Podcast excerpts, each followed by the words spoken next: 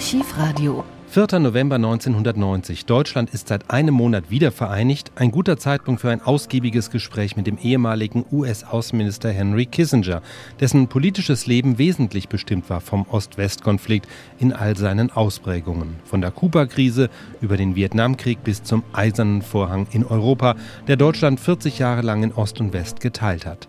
Kissinger, der 1923 als Heinz Alfred Kissinger im fränkischen Fürth geboren wurde, floh mit seiner Familie 1938 vor den Nazis in die USA. Später wurde er sicherheitspolitischer Berater und schließlich Außenminister unter US-Präsident Richard Nixon. Im folgenden Gespräch mit Dieter Kronzucker blickt er auf sein Leben, auf die Weltlage nach dem Mauerfall und er geht auch auf die Kritik ein, die viele an seiner Politik geübt haben. Herr Kissinger, vor ungefähr 500 Jahren hat Kolumbus Amerika entdeckt. Die letzten 100 Jahre wurde dieses Amerika entscheidend bestimmt von den Vereinigten Staaten, war ein Synonym. Geht jetzt das, was äh, Henry Booth Luce mal das American Century genannt hat, das amerikanische Jahrhundert zu Ende? In einem gewissen Sinn ja. In dem Sinn, dass Amerika mehr oder weniger allein bestimmen konnte, was die Struktur, die internationale Struktur war, geht es jetzt zu Ende. Aber auch ja, das sowjetische Zeitalter geht noch mehr zu Ende.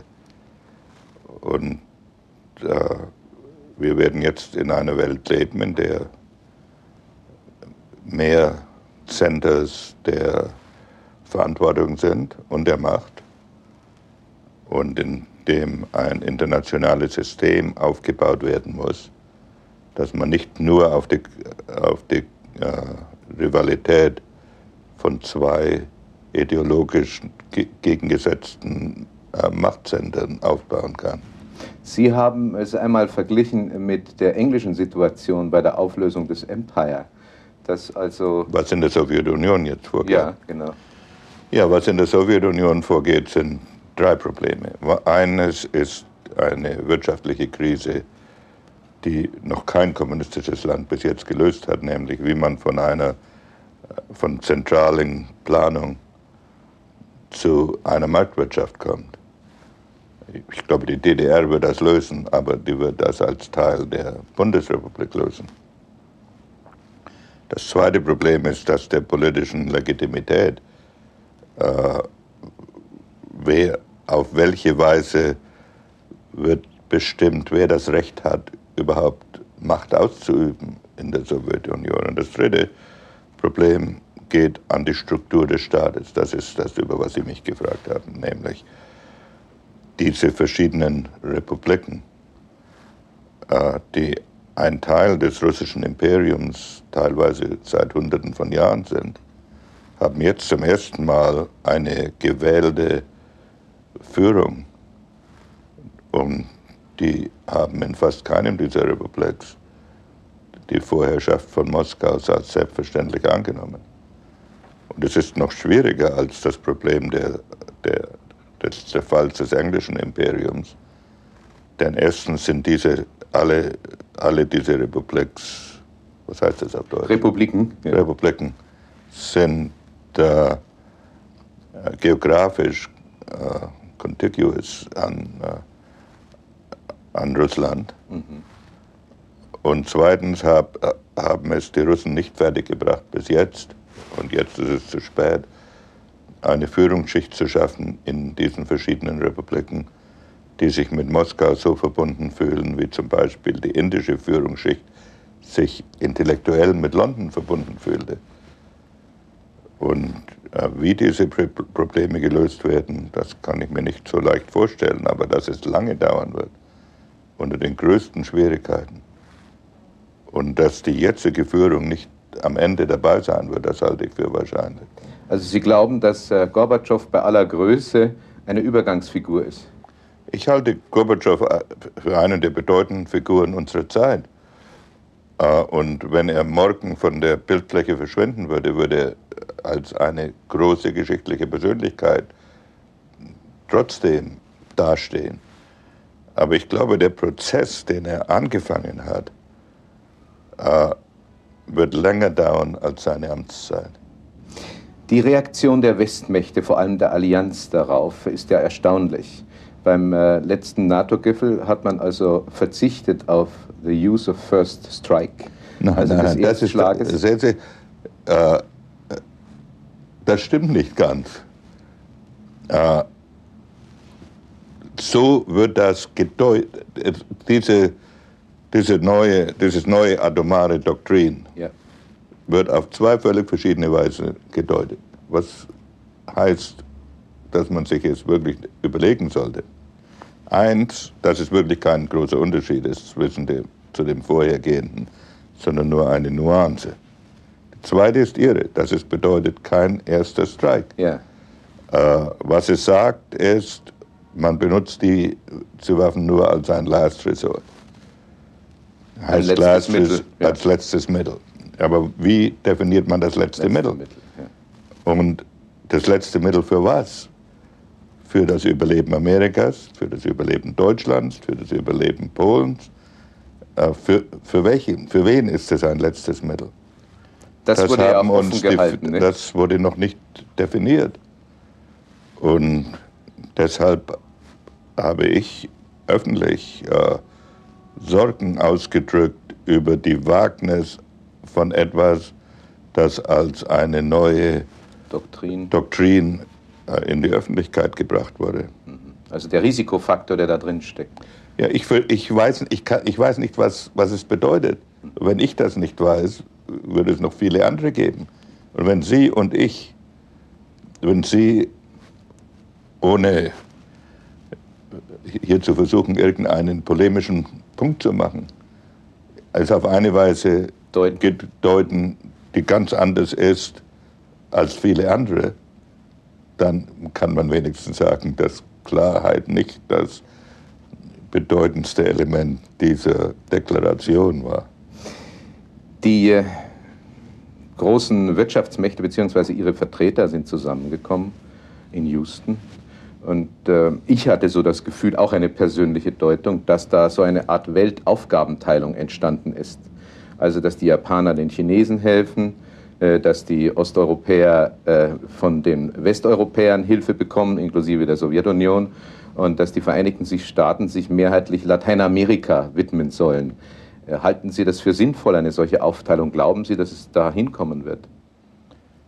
Ja, aber an sich sind wir dagegen, dass die Japaner den Chinesen helfen.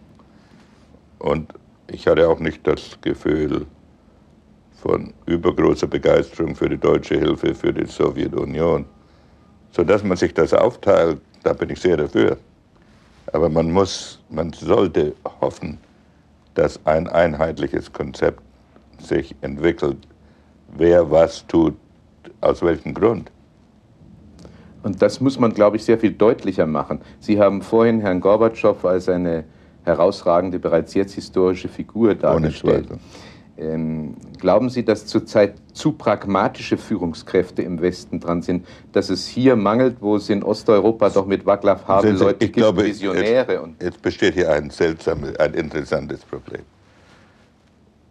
Es gab einen NATO-Gipfel, dann einen Wirtschaftsgipfel, dann wird es wieder, dann gibt es die, äh, die 35 Staaten, die 35 also Staaten-Gipfel. Dann ist Gorbatschow eingeladen, zum NATO Council zu, im Herbst zu sprechen. Und nachdem es diese europäische Konferenz gibt, wird man annehmen, dass die sich dann wieder im NATO Council, äh, im NATO-Rat ja. NATO treffen. Dann gibt es die Europäische Gemeinschaft, Gipfel, sodass diese führenden Persönlichkeiten fortwährend in Gipfeltreffen sind. Und dass man nur ein anderes Schild aushängt, jetzt wird NATO besprochen, jetzt wird das besprochen. Und da kann die Gefahr bestehen, dass die ihre ganzen Energien darauf verwenden, Kommuniqués zu schreiben und vergessen, dass man an irgendeinem Punkt Geschichte machen muss. Praktische und Geschichte. Praktische Geschichte. So in diesem Sinn äh, ob man es deutlicher machen soll, man sollte klar sein, klarer sein, als es jedenfalls in den Communiqués erscheint, wie man sich die geschichtliche Entwicklung jetzt vorstellt. Wir sind in einer ganz anderen historischen Lage als wir als zuvor. Und man sollte irgendwie wissen, nicht im Detail, wie das alles aussehen wird, aber wo das hingehen soll. Und ich halte das auch für sehr wichtig für die Sowjets. Äh, jeder sagt, man soll Gorbatschow helfen. Und das ist auch sehr vernünftig. Aber was heißt Hilfe für Gorbatschow? Äh, er, das russische Reich bewegt sich in, in Richtungen, wo noch nie Russen waren, in ihrer ganzen Geschichte. Die haben noch nie im Gleichgewicht mit Europa und dem Pazifik gelebt. Äh, und wie das gemacht werden soll, wie die sowohl in Europa teilnehmen können, ohne Europa zu ersticken, das ist ein Problem des Konzeptes. Und daran sollte man äh, jetzt in den nächsten Jahren arbeiten. Nur kurz ein Zwischenschub. Wir haben die Sirenen gehört. Daran merkt man, dass wir uns in New York befinden, nicht wahr? Äh, Herr Kissinger, welche Rolle kann denn also, nun... Es gibt keine Sirenen in Deutschland. Aber nicht so oft auf der Straße. Nicht so oft. Ja. Äh, welche Rolle könnten Sie sich denn vorstellen, dass ein vereinigtes Deutschland in diesem neuen Szenario spielen kann? Eine sehr zurückhaltende oder mehr eine aktive? Deutschland wird die stärkste Macht in Europa sein. Deutschland wird in Osteuropa wirtschaftlich dominieren. Das sind Tatsachen. Äh,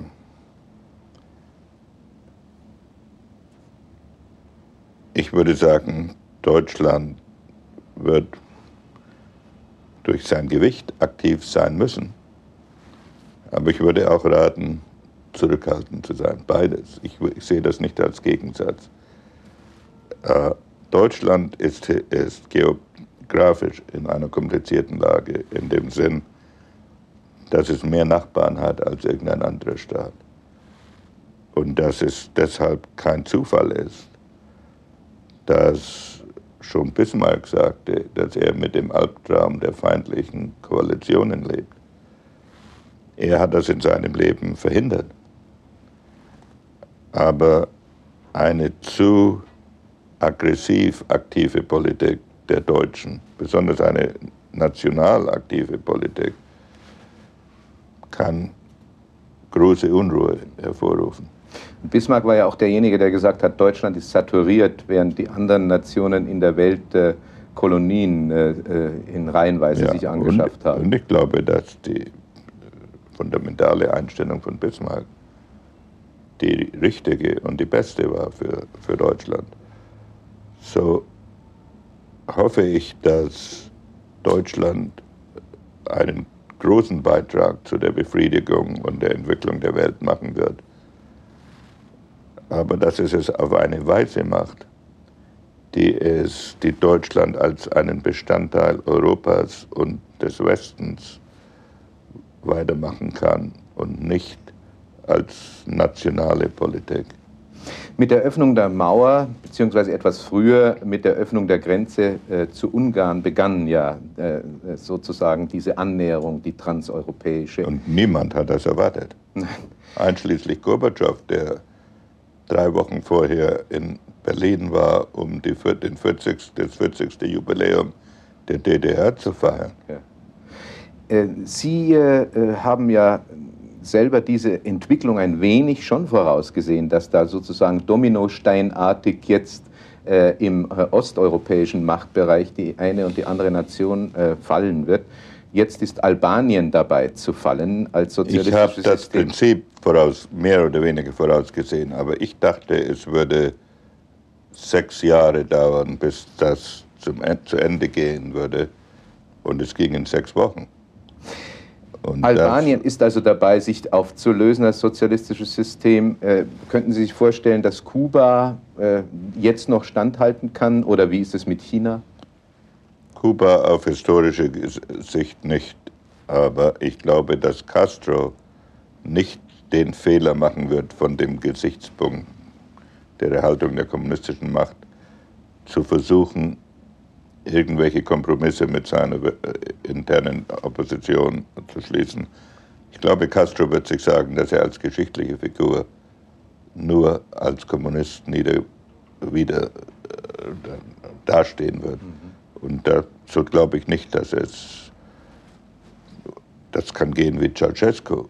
Es kommt darauf an, was für, wie das, was für Machtgruppierungen existieren. China, China ist ein Kontinent. Äh, und der chinesische Kommunismus war nie so stalinistisch äh, und nie so tief in die Bevölkerung eingedrungen wie der europäische, besonders wie der russische. Äh, ich glaube, dass China sich in der Richtung eines mehr konstitutionellen Staates entwickeln wird. Äh, Deng Xiaoping hat ja schon vor zwölf Jahren gesagt, ihm liegt nichts daran, ob die Katze schwarz oder weiß ist, solange sie Mäuse fängt. Das ist eine ziemlich relativistische Einstellung für einen Kommunisten. Und das wurde unterbrochen durch die, den Aufruhr, durch die Revolution, die zu Tiananmen führte. Aber diese Revolution kam teilweise daher. War es ein Protest oder eine Revolution? Es war, es war nahe an einer Revolution von zwei Gruppen von Studenten, die von der Regierung zum Westen geschickt wurden und von Arbeitern, die protestierten gegen die äh, Preiserhöhung und äh, die Arbeitslosigkeit, die mit dem Übergang zur Marktwirtschaft unausweichlich verbunden ist. So, äh, also zwei ganz gegensätzliche Gruppen sozusagen. Ja, und ein, und, und ein Teil der, dieses Protestes oder Revolution kam daher, dass die äh, Regierung an sich das Richtige machte, nämlich zu einer Marktwirtschaft zu gehen. Aber ich halte es für möglich, sogar für wahrscheinlich, dass, dass, die, äh, dass China in der Richtung einer, eines mehr oder weniger konstitutionellen Staates sich entwickelt mit vielleicht einer liturgischen Verbindung zum Kommunismus. Sie haben ja nach der Niederschlagung der Revolte als einer der ersten China wieder besucht. Sie waren am 9. Äh, November in ja. China. Äh, das war genau der Tag, an dem die Mauer brach in äh, Deutschland. Ja, ich kam zurück an dem Tag, an dem die Mauer brach. Äh, Und ich sah Deng Xiaoping am Tag, bevor die Mauer brach. Sie meinen also, es gibt ja einen Ausspruch, einen chinesischen, den Sie gerne zitieren, der heißt, äh, es gibt viele Erschütterungen unter dem Himmel, aber die Lage ist günstig. Würden Sie sagen, dass das heute für China auch der Fall ist? Nein, ich glaube, die, äh, die chinesische, der chinesische Protest oder Revolution, wie man ihn nennt, war eine Tragödie für China. Denn die Führung in China war reformistisch.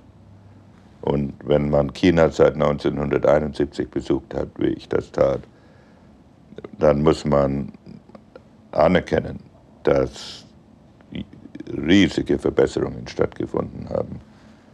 Das Straßenbild in Beijing oder in irgendeiner anderen Stadt in China ist viel ansprechender als in der Sowjetunion. Aber die haben auch große Fehler gemacht. Äh, und äh, ich hoffe, dass, sich, dass die wieder zurück auf den, We den Weg zurück zur Reform finden. Wir haben gerade davon gesprochen, dass auf Ihrem Rückflug, kurz vor Ihrem Rückflug, also äh, der 9. November wäre für uns Deutsche ja, ich, sehr ich verließ China am 8. November. Wie Und hat Sie denn das berührt, als Sie das erste Mal davon hörten, dass also die Mauer bröckelt? Ich hörte das in Hawaii. Ich war in Hawaii. Und während der ganzen vorhergehenden Woche kam jeden Tag eine neue Konzession. Und ich hatte erwartet, dass Erschütterungen in der DDR stattfinden würden, aber ich hatte nicht erwartet, dass die Mauer zusammenbrechen würde. Oh, ich dachte, das sei ein der historischen Ereignisse. Und ich war völlig davon überzeugt vom Anfang an, dass das zur Wiedervereinigung Deutschlands führen müsste. Äh, viele führende Persönlichkeiten hier glaubten, dass die DDR sich als separater Staat erhalten wollte, nur nicht unter den Kommunisten. Und ich war immer der Ansicht, dass es keinen Grund für die Existenz der DDR gab, außer den Kommunisten.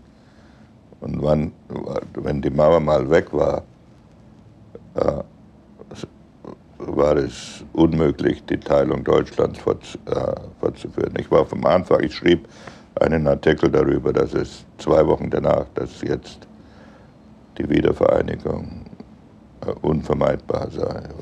Äh, Sie haben das sicherlich politisch begrüßt, aber persönlich waren Sie nicht so enthusiastisch über die mögliche Vereinigung. Nein, ich, ich habe einige Male vielleicht taktlos gesagt, dass ich nicht schlaflose Nächte über dieses Problem verbracht hatte. Äh, ich habe nichts gegen die Wiedervereinigung Deutschlands. Ich bin sogar, ich bin froh darüber, denn es war völlig unnatürlich, dass das deutsche Volk geteilt war. Und ganz gleich, was geschehen war in meiner Jugend, habe ich immer äh, öffentlich gesagt, dass ich eine innere Verbindung mit, äh, mit Deutschland habe. Und ich war jetzt in Italien zur Fußballmeisterschaft und ein italienischer Freund saß neben mir, sagte, Sie können sagen, was Sie wollen, aber Sie sind fundamental für die Deutschen. Und das stimmte auch. So, ich äh, ich war nicht einer von denen, die gegen die Wiedervereinigung waren. Auf die Fußball-Weltmeisterschaft möchte ich später nochmal ja. kommen. Äh, die Frage, aber Sie haben es gerade angedeutet, Sie sagten, trotz der Ereignisse, die Sie in Ihrer frühen Jugend erlebt haben, äh, was haben Sie erlebt? Ich meine, Sie sind mit 15 äh, äh, mit Ihren Eltern lebte. Ich lebte als äh, Mitglied einer verfolgten Minorität in in Deutschland in einem Alter, in dem man, an das man sich erinnert. Äh, und es waren keine fröhliche Zeiten. Auf der anderen Seite kann man nicht ein Volk 50 äh, Jahre lang verfolgen und sagen, dass die, die überhaupt damals noch nicht gelebt haben, verantwortlich sind für was ich weiß nicht, was Aberration heißt. Ja, für diese Abirrungen oder Ab, äh, Verirrungen. Abirrungen. Ich, es, es, es war, ist ja nicht so, dass das jedes Jahrhundert in der deutschen Geschichte geschehen ist. Und äh, so, ich äh, bin jetzt und war immer der Überzeugung, dass die ganz gleich, was geschehen ist, dass man diese die Fälle individuell behandeln muss und jetzt gibt es ja nicht mehr viele individuelle Fälle. Die meisten der Kriminellen sind tot oder überaltert. Und das Problem löst sich biologisch. Ich kann nicht, ich, ich nehme, ich, ich akzeptiere nicht die, den Gedanken, dass die Deutschen genetisch äh, anders sind als andere Europäer. Ich habe meine kompliziertere Geschichte, ja, sicher eine kompliziertere geografische Lage. Das heißt nicht, dass ich mich mit großer Freude an alles erinnere, das ich in diesen sechs Jahren erlebt habe oder fünf Jahren erlebt habe. Herr Kissinger, trete ich Ihnen zu nahe, wenn ich frage, was war denn ein Erlebnis, was Sie besonders beeindruckt hat in der Verfolgungszeit in Deutschland? Vielleicht die Flucht an sich? Wenn man als junge ausgeschlossen ist von der allgemeinen Gesellschaft, dann ist das nicht normal. Äh, aber trotz all dem war der, das Weggehen von Deutschland ein traumatisches Erlebnis. Denn ganz gleich, was geschehen ist, waren die inneren Bindungen ja, mit diesem Land. Doch sehr stark. Ja. Ja. Als Sie 1943 als Soldat zurückkamen, hatten Sie da ein Gefühl der Vergeltung oder hatten Sie ein Gefühl des Wiedersehens? Ich hatte mehr ein Gefühl des Wiedersehens. Nach all dem, was man gesehen hatte, das durchgemacht wurde mit, von meiner Familie und anderen und auch den Erlebnissen des Krieges, hielt ich es für wichtig, dass man an dass man eine Linie ziehen sollte. Und ich habe mich nicht an Vergeltungen, ich habe nicht versucht, irgendwie Leute zu finden, an die ich mich erinnerte, die sich nicht besonders anständig benommen, nicht benommen hatten. Ich habe das nie gemacht.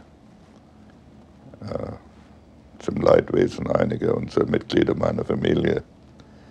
Äh, aber ich dachte, es wurde jetzt genug gelitten und es gab andere Instanzen, die das machen konnten.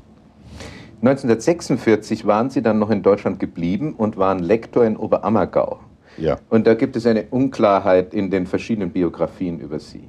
Die einen sagen, Sie haben dort Deutsch gelernt und Deutsche, gelehrt und deutsche Geschichte. Die anderen sagen, Sie waren auch in der, National Intelligence tätig, also haben praktisch eine Art Agententätigkeit. Äh, nein, nein ich, das, die Schule hat äh, äh, ausgebildet Leute, die dann in die Intelligence-Aktivitäten gingen und in, auch in, die bildete Leute aus, die mit der deutschen Bevölkerung zu tun haben würden.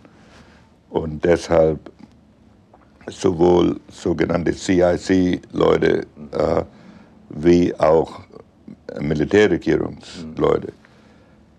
Äh, wir unterrichteten nicht die Spezialitäten wie, des Geheimdienstes. wie Geheimdienst. Was, mein, was ich unterrichtete und was überhaupt im Allgemeinen unterrichtet wurde, ich äh, war deutsche Geschichte, europäische Geografie und solche Dinge. Äh, und soweit ich mich erinnere, wurden überhaupt keine Speziellfächer dort unterrichtet. Auf jeden Fall, ich tat es nicht.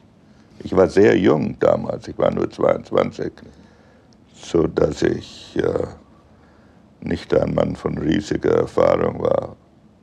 Ich 19, hatte noch, nie, noch, nicht mal meine Universität absolviert. Ja, 1950 haben Sie dann ja den Bachelor of ja. Arts gemacht.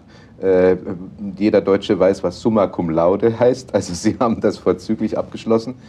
Und dann haben Sie, äh, glaube ich, 54 Ihren PhD gemacht ja. und haben das später berühmt gewordene, von der Analyse her berühmt gewordene Werk über A History Restored äh, geschrieben, also ein ja. Buch über Metternich und seine Nachfolger. Als meine äh, Doktorarbeit. An sich, was ich schreiben wollte, war eine Biografie von Bismarck. Aber um Bismarck zu verstehen, fing ich an zu studieren, was das System war, das er ablöste. Und das brachte mich auf Metternich und Castlereagh, die die führenden Persönlichkeiten im Wiener Zeit. Kongress waren. Und so semi-ironischerweise das Buch, das an sich der, die Introduction sein sollte zu äh, Bismarck, das wurde fertig und die Bismarck-Biografie, darüber schrieb ich, da schrieb ich nur sechs Kapitel und, und, und habe sie nie zu Ende gebracht. Erinnert Sie die momentane Situation ein wenig an den Wiener Kongress? Es geht ja auch um eine Zeitenwende, um eine Neuaufteilung. Das Problem ist ähnlich, das des Wiener Kongresses, aber äh, auch teilweise verschieden. Am Wiener Kongress waren alle die führenden Persönlichkeiten von einer sozialen Schicht und hatten mehr oder weniger dieselbe Philosophie. In der jetzigen äh, Diplomatie müssen vor allen Dingen fast alle die führenden Persönlichkeiten, selbst in Russland teilweise, gewählt werden, sodass sie sehr äh, sich überlegen müssen, fast jeden Tag, wie sie aussehen als Figuren auf dem Fernsehen und woanders. Äh, die Leute im Wiener Kongress hatten Monate Zeit, um ihre äh, Arbeit zu machen. Die jetzigen führenden Persönlichkeiten treffen sich alle, treffen sich für zwei oder drei Tage und dann schreiben sie diese Communiques, die, wir besprachen, äh, sorgfältig geschrieben sind, sodass es möglich ist, sie verschieden zu, zu interpretieren. 1957 sind Sie dann, äh, was die, die Aufmerksamkeit der Gesellschaft anging, äh, wirklich auf die politische Bühne gegangen, nämlich 1957 haben Sie geschrieben äh, Atomwaffen und äh, Außenpolitik. Ja. Äh, da begannen Sie dann auch äh, ins Weiße Haus. Obwohl ich mir nicht bewusst war, dass ich auf die politische Bühne ginge mit diesem Buch. Ich schrieb es, weil ich es für wichtig hielt. Es war keine politische Tat von meiner Sicht gesehen. Es wurde es so interpretiert. Ja. Es wurde, es führte, noch, damals wurde es noch nicht so interpretiert, denn damals war ich völlig unbekannt. Und äh, danach wurde es so interpretiert. Aber es führte zum Beispiel es dazu, führte dass ohne Zweifel dazu. in Harvard auch ein Seminar bekamen, in äh, dem Sie also international Gäste einladen konnten. Und das tat ich schon vorher. Schon vorher. Das, das tat ich in 1954 als äh, Student, als Graduate Student. Denn ich war der Ansicht, dass eine Generation junger Europäer herangewachsen war, die nicht die Möglichkeit hatten, nach Amerika zu gehen. Damals gab es noch nicht so viele Studenten. Und, äh, und vor, allen Dingen, so, ja. vor allen Dingen, die waren nicht Studenten. Wir haben zu diesem Seminar Persönlichkeiten eingeladen, die schon aktiv waren und die oft vom Krieg direkt in die Aktivität übergingen. Und äh, das machte ich von 54 bis 68. Welche deutschen Gäste hatten Sie denn da eingeladen, unter anderem?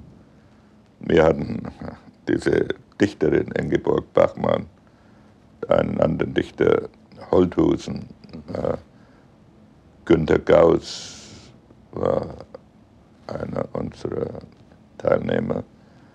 Äh, Der dann später Vertreter, äh, ständiger Vertreter in äh, Ostberlin wurde ja. und heute ein Kolumnist in der, im DDR-Fernsehen ist und viele Richtig. Interviews dort macht.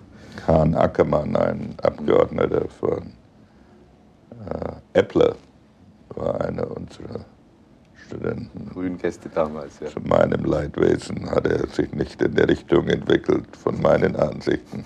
Aber das war nicht der Zweck der Sache. Meine Jeden Ansichten wurden dort nicht, war nicht das Hauptthema. Ähm, nach diesem äh, Buch ähm, haben Sie, wie gesagt, beratende Funktion ausgeübt und 1961 waren Sie auch einer, einer derjenigen, der die Regierung Kennedy beraten hat. Und es wird gesagt, dass Sie damals John F. Kennedy abgeraten haben, äh, in den Zeiten der Kuba-Krise und in den Zeiten des Mauerbaus zu militärischen Mitteln zu greifen. Warum haben Sie ihn Das ist absolut nicht richtig. In der Kuba-Krise wurde ich überhaupt nicht gefragt. In der Berliner Krise äh, war ich völlig entgegengesetzter Ansicht wie die äh, Kennedy-Regierung. Äh, ich war dafür, dass wir viel stärker gegen die Mauer vorgehen würden. Äh, ich wäre nicht zum letzten Resort zum Krieg mit den Sowjetunion, aber ich hätte ich war sehr dafür, dass man die Sowjetunion einen viel höheren Preis bezahlen lässt. Denn ich wollte vor allen Dingen den Deutschen zeigen, dass wir das nicht so ohne weiteres die Teilung des Landes und der Stadt hinnehmen würden. Und ich war auch gegen die Weise, wie verhandelt wurde. Nein, ich war auf der Seite der Falken, nicht Aha. der Tauben in dieser Zeit. Deshalb ging ich auch aus der Kennedy-Regierung raus. 1968 hat die Nixon-Regierung sie dann geholt als Sicherheitsberater. Sie haben das in Ihrem Buch äh, äh, sehr nett beschrieben. Der Herr Nixon schwamm da gerade in seinem Pool, oder wie war das? Nein, wie ich, äh, Präsident Nixon, der meiner Ansicht nach ein großer Präsident war in der Außenpolitik, aber hatte immer Angst, dass ihm jemand abweisen würde, so wie er mich als Sicherheitsberater, das war in seinem Büro im Pierre Hotel, gebeten hat, äh, zu sich gebeten hat, verstand ich nicht, dass er mir eine Position angeboten hatte. Und es musste, es dauerte drei, und dann rief mich jemand an und fragte, ob ich sie angenommen hätte. Und ich wusste nicht, dass sie mir angeboten war. So. Dann vier Jahre später hat er mich zu seinem Swimmingpool eingeladen in San Clemente und da hat er gesagt, er würde am nächsten Tag mich als Secretary of State, vorschlagen. Aha, das war dann der Wechselschritt zum Außenminister. Das war zum Außenminister. Ja. Der Sicherheitsrat bestand ja schon, wurde unter Truman äh, begründet. Richtig. Sie haben ihn verändert. In welcher Weise?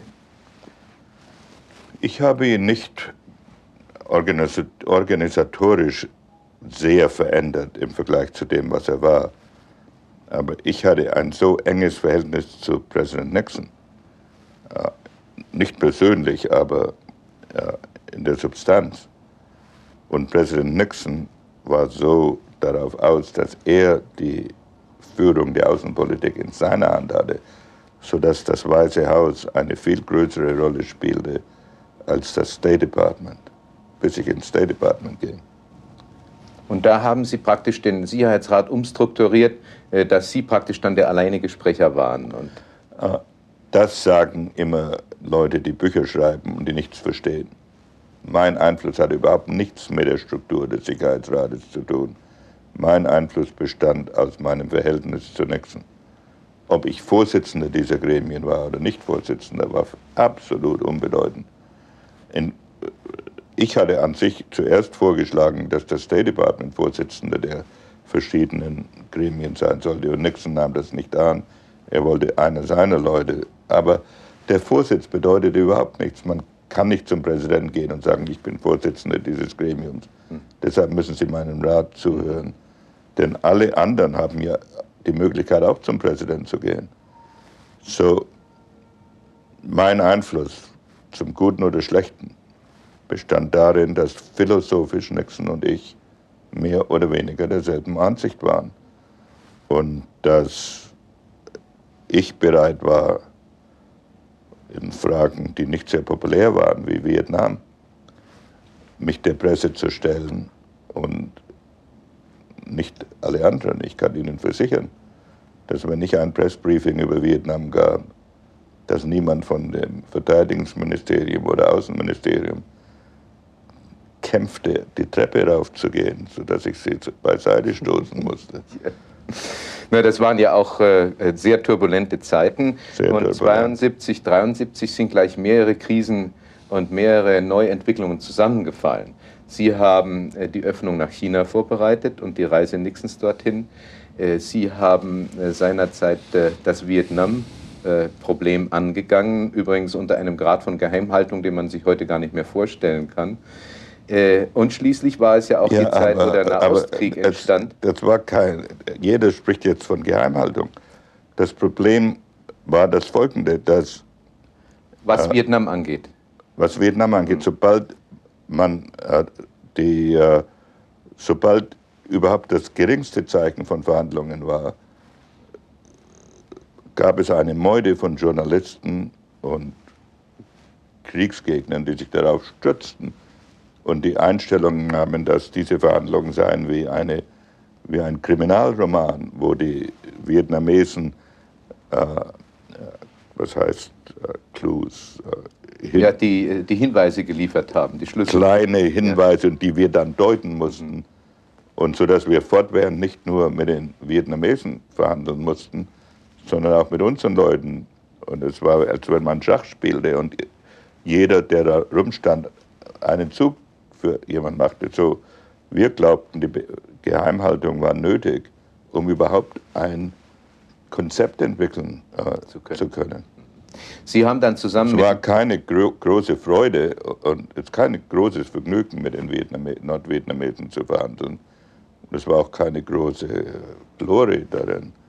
Sie haben jedenfalls mit Le Duc Tho zusammen dann äh, den Nobelpreis bekommen. Ja. Ähm, es äh, gab damals natürlich eine große Euphorie, aber später gab es auch Kritik daran, und zwar von den Falken und den Tauben. Die einen haben gesagt, hätte man das nicht härter fahren können und äh, Vietnam ja, stärker Das hat erpressen. niemand gesagt, solange der Krieg noch Solange der Krieg noch war. Noch war. Und die anderen haben gesagt, aber der Kissinger hat auch noch Kambodscha bombardieren lassen, um es mit in den Krieg hineinzuziehen. Äh, erstens äh, gab es viele Helden, nachdem der Krieg vorüber war, von denen nichts zu hören war, während der Krieg stattfand. Im Allgemeinen wurde Nixon und ich beschuldigt, äh, dass wir nicht schnell genug Frieden gemacht haben, nicht das Gegenteil. Äh, das Bombardieren von Kambodscha, wir werden das jetzt nicht besprechen können, das ist, das ist eine Schande für den Journalismus, wie das hingestellt wird. Das, da gab es vier vietnamesische Division, äh, Divisionen, die amerikanische Soldaten jahrelang getötet haben wir hatten 400 Tote jede Woche, wie die Nixon Administration reinkam. Und wir bombardierten eine Gegend, die fünf Meilen, sagen wir acht Kilometer tief und drei und sechs Kilometer lang war in, äh, an fünf Teilen der Grenze, wo kein... Den sogenannten Ho Chi Minh Trail, ja, den Nachschubweg. Nein, nein, das waren die Base Areas. Die Base Areas. Mhm. In dem keine Cambodians lebten. Mhm. Äh, und wie man sagen kann, dass wir Kambodscha in den Krieg reingezogen haben, wie man das ehrlich sagen kann und wie man behaupten kann, dass das Bombardieren dieser Grenzstreifen, von dem Sihanouk wusste, äh, dazu geführt hat, dass dann die äh, Khmer Rouge zwei Millionen ihrer eigenen Leute töteten. Sieben Jahre nachdem das Bombing stattgefunden hatte. Das bedarf eine, eine Art von, äh, ich weiß nicht, was Self-Delusion heißt. Selbstent, äh, Selbstenttäuschung. Und Dogmatismus, der wirklich erstaunlich ist. Es gab so vieles in dieser Zeit. Ich war zu jener Zeit Korrespondent in Lateinamerika. Ich sage nicht, dass wir alles richtig gemacht haben. Ja. Ich sage nur, dass diese Kritik äh, nicht richtig ist. Entschuldigen Sie bitte. Ich war in der Zeit der Korrespondent in Lateinamerika. Das waren die Salvador Allende-Jahre. Ja. Und damals wurde äh, von den enttäuschten Anhängern nach dem Sturz Allendes äh, der Volksfront gesagt, äh, dass äh, auch Henry Kissinger mit daran Schuld hatte, dass er abdanken musste oder gestürzt wurde. Was ist daran? Wir waren nicht für Allende. Äh, wir waren der Ansicht, dass er Chile in die Richtung des Kommunismus führen würde. Das war auch die Ansicht aller der demokratischen Parteien in Chile zu dieser Zeit. Äh, wir hatten versucht, wir gewählt wurde durch eine Minorität, äh, den, äh, er wurde gewählt durch eine Minorität, aber durch die sieben Parteien Koalition, ja genau. Mal, aber selbst die sieben Parteien hatten nur 36 Prozent. Aber der chilianische Kongress hat immer geschichtlich für die Gruppierung gewählt, die die meisten Stimmen hatten. Wenn man die relative Mehrheit. Und wir hatten versucht zu sehen, ob man eine, den Kongress dazu bringen konnte, nur zwischen zwei zu wählen und dann das auf dem Grund der absoluten Mehrheit. Das ist völlig gescheitert. Ja, so als wir versuchten, das zu machen, hat es nicht geklappt. Ja, wie, äh, wie als Pinochet äh, Allende äh, abgelöst, hat, abgelöst hat, da haben wir nichts getan. Wir kannten Pinochet überhaupt nicht. Ich bekam einen Bericht eine Woche vor Allende hat den äh, Chef der Armee dort durch Pinochet abgelöst. Und wir hatten gedacht, dass er das nur gemacht hätte, weil, weil Pinochet auf seiner Seite sein müsste. Und äh, da gab es ein Congressional Committee, das von Demokraten geführt wurde, das, sich, das, in dies, das darüber einen Bericht schrieb und behauptete und zu der Überzeugung kam, gegen ihren besten oder schlechtesten Absichten, dass die uh, Nixon Administration mit dem Sturz Allianz nichts zu tun hatte. Es gab in dieser Zeit auch noch den Nahostkrieg 1973, Oktober. Äh, Sie sind äh, damals auch äh, aller Welt sehr bekannt geworden, auch uns Journalisten, mit, mit ihren großen Shuttle-Tätigkeit, mit ihren Flügen. Äh, unter anderem interessiert mich eins. Stimmt es, dass Sie da 73 über Vernon Walters auch Kontakt zur PLO schon hatten? Vernon Walter hatte zwei Kontakte äh, mit der PLO in äh, Marokko, die er in seinem Buch beschrieben hat. Und das geschah in Einvernehmen mit Ihnen natürlich? Natürlich. Als äh, die äh, äh, Zeit der großen Außenpolitik, äh, die auch ein Abschied von Amerika als äh, der Oberpolizist der Welt darstellte. Als die vorbei war, haben Sie afrikanische Politik versucht 1976. Glauben Sie nachträglich, dass sie von Erfolg beschieden war? Ja, ich glaube, die war von Erfolg. Sie hatte Erfolg, aber unsere Zeit lief ab. Wir hatten Jan Smith dazu bewegt, eine Mehrheitsregierung anzunehmen. Und wir hatten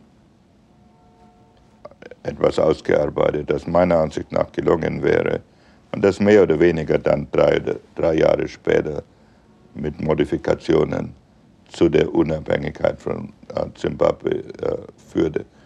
Aber wir äh, wegen des Vietnamkrieges, äh, des Middle East Krieges, Chinas und so weiter, konnten wir uns nicht Afrika widmen bis 1975.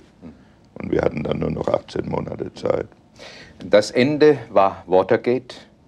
Das Watergate war vorher. Ja, aber mit der Regierungszeit äh, Nixon, das war vorher richtig, äh, da haben Sie zu Nixon mal gesagt, äh, die, äh, die Geschichte wird Sie besser und freundlicher behandeln, als das Ihre Zeitgenossen tun. Ja, das äh, geschieht jetzt auch. Ja.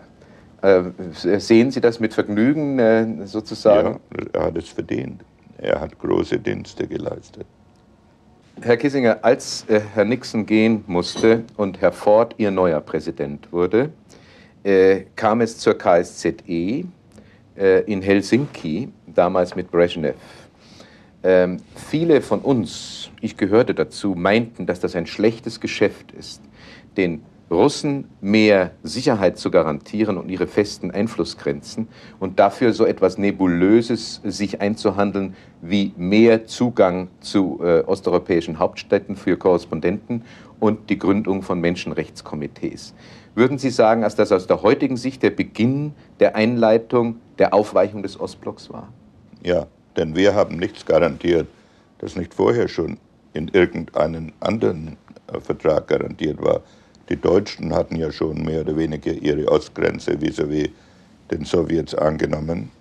Und die Grenzen im Balkan wurden durch Verträge festgelegt. Und wir glaubten, dass wenn man Human Rights international verankern könnte und man dadurch eine Möglichkeit schafft, darüber zu sprechen, dass ein Aufweichungsprozess unausweichlich äh, sei, und deshalb haben wir Jahre daran verbracht, an diesem sogenannten Basket 3. Ja, Korb 3. Korb 3. Ja. Äh, an der Sicherheitskonferenz. Und Sie glauben auch, dass es die Meinung vieler Amerikaner ist, dass der Zusammenbruch oder die Auflösung des sozialistischen Systems mit der Menschenrechtspolitik der Amerikaner zu tun hat? Zu viele Amerikaner glauben, dass es nur mit der Menschenrechtspolitik der Amerikaner zu tun hat. Und das ist Unsinn. Es hat natürlich sehr viel zu tun mit dem Kollaps der, mit dem internen, der internen Krise des Kommunismus. Hat auch sehr viel zu tun mit dem Verteidigungswillen des Westens. Aber ein wichtiger Komponent, nicht notwendigerweise, sicher nicht der einzige, vielleicht noch nicht mal der entscheidendste, war die, Menschenrecht, war die Menschenrechtspolitik. Sie sind 1977 aus der offiziellen Politik damals ausgeschieden, haben aber dann bei Ronald Reagan 1983 noch einmal eine Aufgabe übernommen, nämlich äh, als Chef einer Kommission für Mittelamerika zu sehen, wie man diesem Krisengebiet auf die Beine helfen kann. Nun sind die Entwicklungen in Zentralamerika ja auch faszinierend schnell und auch in Richtung Demokratie passiert. Hat Ihre Aufgabe damals mit der Entwicklung von heute etwas zu tun gehabt? Ich will nicht behaupten, dass es mit der Entwicklung etwas zu tun gehabt hat, aber ich glaube, dass das Programm, das wir vorschlugen über die wirtschaftliche und politische Entwicklung von Zentralamerika, noch heute gültig ist und so viel ich weiß, jetzt in allen lateinamerikanischen Ländern anerkannt wird als die Richtung, in, die man, in der man gehen sollte. Die Reagan Administration hat unseren Bericht angenommen, aber nicht ausgeführt. So kann ich nicht behaupten, dass was wir vorgeschlagen haben, das Resultat hervorgebracht hat. Aber jetzt, wo es in der Hauptsache demokratische Regierungen gibt und wo man jetzt positiv arbeiten muss, glaube ich, dass man sich diesen Bericht nochmal ansehen sollte. Sie haben ansonsten äh, in, äh, nur beratend an der Reagan-Regierung gelegentlich teilgenommen. Glauben Sie, dass Reagan, genau wie Sie vorhin Gorbatschow geschildert haben, von der Geschichtsschreibung einmal als eine große Figur betrachtet werden wird, was den Entspannungsprozess angeht? Weil Reagan ist ein, eine seltsame Erscheinung, besonders für Intellektuelle, denn äh, er würde nicht behaupten, dass er ein Intellektueller ist. Und Viele sagen, bei ihm geht Courage vor Kenntnis. Und auf der anderen Seite müssen die Intellektuelle das folgende Problem erklären. Wo er auch war, als Gouverneur für acht Jahre, als Präsident für acht Jahre, hat er die Lage auf eine Weise dominiert, die ziemlich äh, ein, äh, überzeugend unique, unique, einzigartig war. einzigartig war. Und äh, Intellektuelle können das nicht erklären. Ich kann es auch not nicht notwendigerweise erklären. Es ist aber der Fall. Zweitens waren seine Instinkte an sich richtig. Jeder hat über SDI gelacht. Diese, aber am Ende glaube ich, ja. aber am Ende glaube ich, hat es den Russen, den Sowjets gezeigt, dass wenn dieser, dieser Kampf, dieses Wettrennen weitergeht, dass sie dann auf eine Ebene gelangen, wo sie einfach nicht mitmachen können. So glaube ich, dass er als eine sehr wichtige Figur erscheinen wird, obwohl man über ihn nicht sagen kann wie über Nixon, dass er geplant hat, was er erreicht hat. Äh, eine letzte Frage, Herr Kissinger. Äh, Sie haben nach Ihrem Ausscheiden verschiedene Funktionen übernommen. Sie haben ein Büro Kissinger Associates, wo Sie viele verschiedene Firmen beraten. Äh, einige der Mitglieder bei Kissinger Associates sind auch immer wieder Regierungsmitglieder, wie Herr Scowcroft. Früher, früher. Oh, sind jetzt wieder, ja, ja. Und Herr Eagleburger zum Beispiel. Richtig. so dass man annehmen kann, dass die Nachrichtenlage, wie sie international da ist, auch zu Ihrem Wissen äh, nach wie vor gehört. Ja, aber dazu brauche ich nicht frühere äh, äh Associates. Im Gegenteil, das macht es für mich schwieriger, denn die müssen besonders sorgfältig sein. Conflict of Interest. In, in, ihrem Kontakt mit mir. Ich hatte, ich kenne, ich kannte die führenden Persönlichkeiten in jeder Regierung. Und meine Freunde helfen mir. Im Gegenteil, sie sind ein kleiner Nachteil. Das kann man verstehen, ja. Aber Sie haben sich besonders in einem Bereich noch einmal betätigt, der für viele unerwartet kommen mag, weil er nicht politisch ist. Sind das erste Mal meines Wissens äh, äh, damit hervorgetreten. Ach so, ich erinnere, dass Sie sich zum Beispiel gelegentlich vom ZDF die Ergebnisse der Fußball-Bundesliga haben bringen lassen. Ja, wenn möglich, ja. Und Jede Woche. Ja, und 1974, als die Deutschen äh, schon einmal Fußball-Weltmeister waren, da war ich dabei. Da haben Sie gesagt, dass Nationalcharakter und Fußballtaktik bei den Deutschen sehr eng zusammenhängen. Würden Sie das jetzt auch sagen? Ich würde sagen, ich würde das über alle sagen, über jedes Land, nicht nur über die Deutschen. Aber ich glaube, die, die, die, die Weise, wie die Nationalmannschaft spielt, den nationalen Charakter auf gewisse Weise widerspiegelt. Sie waren jetzt auch in Rom und in Italien dabei und haben sich da die Spiele mit großem Interesse angesehen. Was war denn die besondere Nationalcharakteristik der deutschen Mannschaft diesmal? Technisch sehr gut, glänzend vorbereitet. Äh, alles, was man durch Fleiß und Arbeit erreichen kann, haben sie geschafft. Und äh, ein, vielleicht die, das komplizierteste Spiel von allen Mannschaften äh, gespielt. Mir sagte einer der Trainer, man kann nur die Deutschen, man kann nur bei den Deutschen die elf Spieler so trainieren, dass jeder weiß, was er zu tun hatte. Bei allen anderen Mannschaften kann man das nur mit drei oder vier machen und dann hoffen, dass die die anderen mitziehen.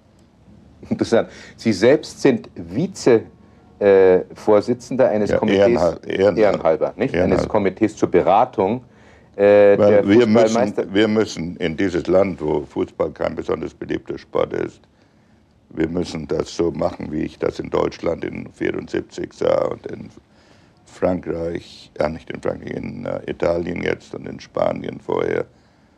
Und es wird nicht leicht sein. Und in diesem Land es geht um die Fußballweltmeisterschaft 1994. Ja, und wir müssen, wir müssen führende Persönlichkeiten dazu bewegen, das, äh, dabei zu helfen. Also sich für Fußball zu interessieren und das Interesse weiterzugeben. Denn wir werden überhaupt kein Geld vom Staat bekommen.